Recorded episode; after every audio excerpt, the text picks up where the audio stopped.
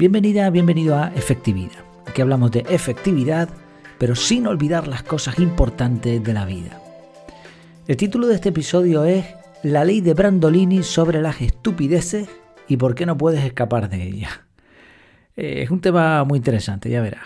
La ley de Brandolini es un adagio, un adagio, que dice que la cantidad de energía necesaria para refutar una estupidez, bueno, realmente utiliza otra palabra aquí, pero ya está, te la puedes imaginar. Una estupidez, una tontería, una caca. Es siempre de un orden de magnitud mayor que para producirla. En otras palabras, es mucho más fácil decir algo sin preocuparse por cosas como la verdad, la evidencia o la lógica que probar que lo que se dijo está mal. ¿Se puede escapar de este efecto? Pues vamos a verlo en el episodio de hoy que promete ser bastante gracioso. Bueno, antes de nada, algunas novedades en cuanto a la academia. Ya sabes que este podcast en abierto está, está así, se puede publicar gracias a que existe ahora mismo la Academia de Desarrollo Personal Efectividad, que incluye un montón de cosas.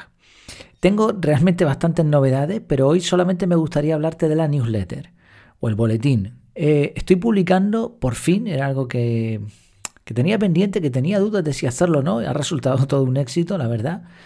Eh, que era mandar un correo electrónico no simplemente avisándote de lo que se ha publicado, sino dando algo con un poquito más de sentido. Eh, lo que he hecho ha sido colocarlo en la página web, en, eh, tanto en el menú superior, que he añadido también, como en el menú inferior. He puesto una página para la newsletter y también estoy probando un pop-up que te aparece cuando llevas 10 segundos en la, en la página web en cualquiera de, los artículos o donde sea de la página, excepto, obviamente, en los cursos o bueno, o si estás registrado, si estás dentro de la academia, pues no te va a salir ese pop-up. Una cosa que te ahorra.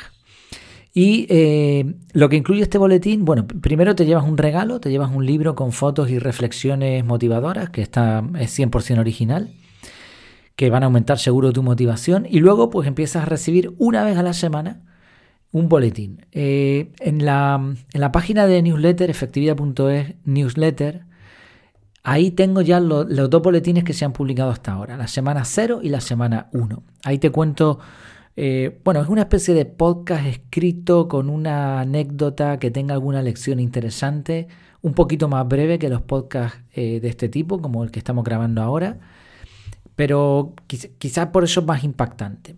Después te explico algo de la academia, te cuento también mis aprendizajes, últimas lecturas, lo que he leído, escuchado o he visto en internet, otros pensamientos así un poco más aleatorios, que son los que trato en el podcast privado con más detalle, algún gadget que me haya parecido interesante, una frase, analizo una frase brevemente y te cuento también pues lo último que se ha hecho por si te lo perdiste, pues los diferentes episodios, eh, las páginas principales, etc. Es una newsletter que me he currado bastante con un formato diferente un poco a, los boletines habituales, un poco imitando el estilo americano que se, usa bastante y que pues no, no sea eso, un recordatorio, sino que te lleves algo valioso, una idea que pueda ser interesante para aplicar y que también puedas ver lo que he aprendido yo por si quieres echarle un ojo también. Bueno, pues para suscribirte en la página web, en efectividad.es, ahí lo vas a tener por todos sitios, te animo a echarle un vistazo. Vamos allá con el tema de hoy, ese efecto eh, o ley de Brandolini.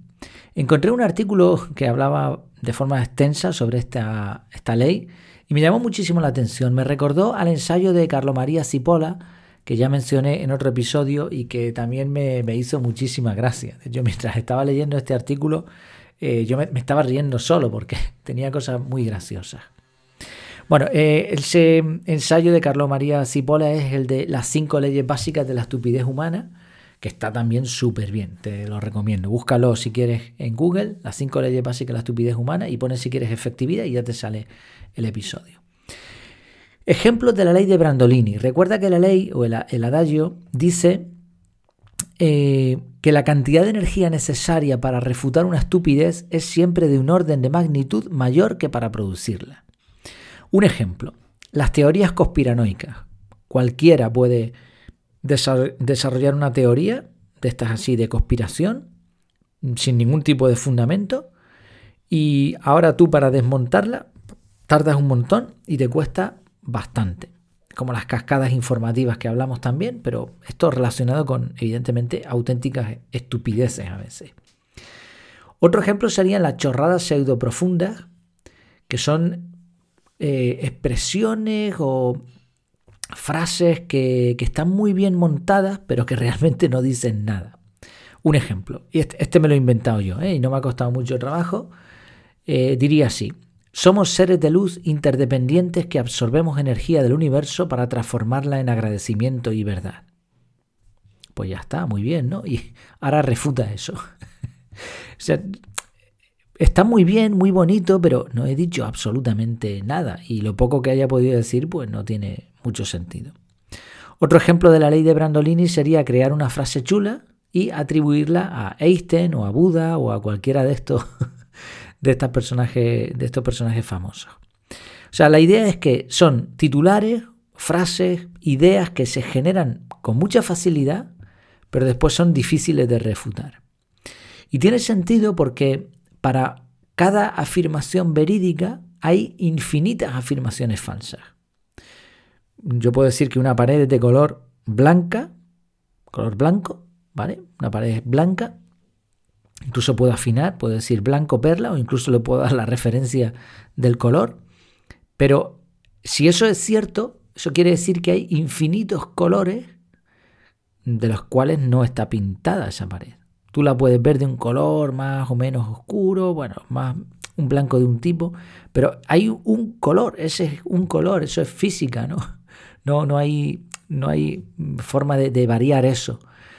La percepción es otra cosa, pero el color está ahí. Ahora, hay muchas otras posibilidades que son erróneas. Pues lo mismo pasa con, lo que decimos o con este tipo de teorías o de chorradas o de, estupideces que se dicen a veces. La mayor parte de ellas son falsos, ¿no? falsas, y, y solo habría una verdadera. Otro factor en común de esta ley es que hay poco o ningún interés en la verdad.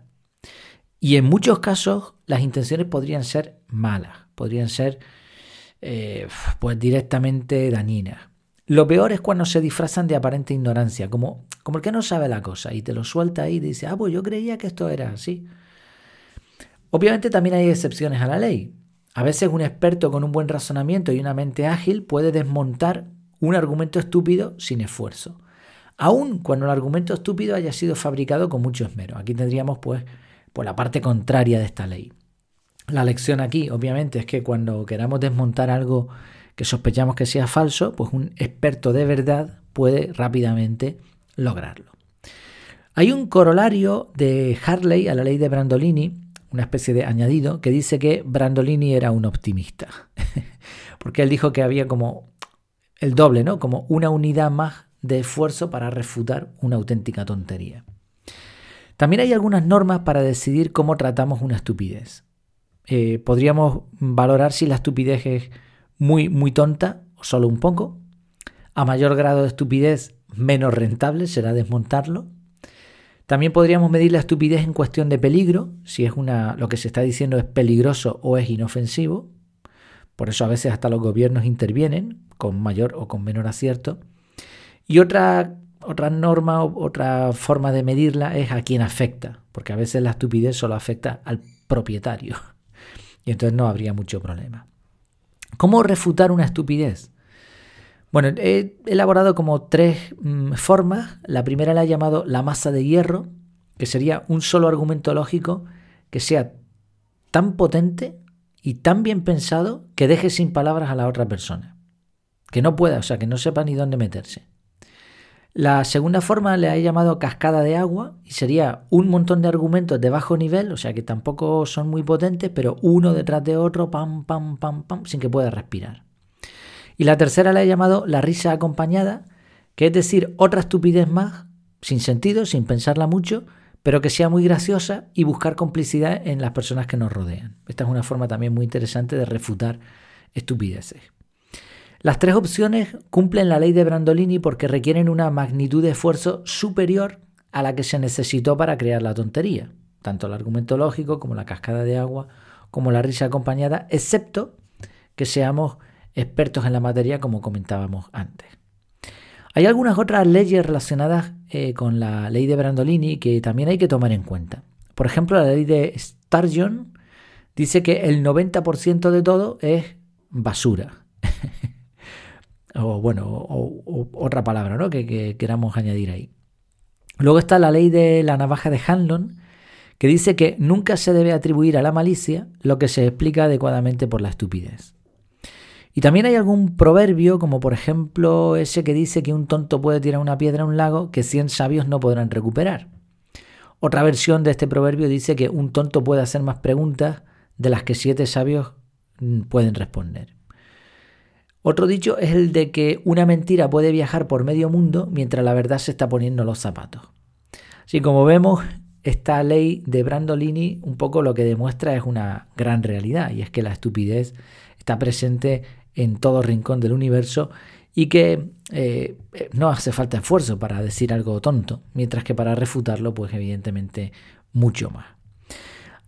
Y es interesante lo último, lo último de esta ley a tener en cuenta y es que el hecho de que consigas refutar una teoría estúpida no quiere decir que convenzas o desanimes al autor de dejar de repetirla. En muchos casos eh, lo que ocurre es que tonto es el último. O sea, si alguien viene con la estupidez primero, pues después te toca refutarla. Y aunque lo hagas, es probable que ni siquiera la persona u otros que la han escuchado reaccionen al mensaje y cambien de opinión. Aquí entran muchos factores psicológicos y también pues eh, aplicaría lo que vimos en lo de las cascadas informativas. En conclusión, la ley de Brandolini demuestra que es difícil escapar de la estupidez. Así que en la mayoría de ocasiones la clave está en huir de los ignorantes o de las personas que van soltando tonterías constantemente o usar el silencio y la sonrisa como defensa inexpugnable. se me lengua la traba. Como defensa inexpugnable. O sea que la persona está diciendo ahí su estupidez, se queda tan ancha y nosotros sonreímos mirando como diciendo, vale, pues pues si tú te lo quieres creer, adelante, no, no, te, no te cortes.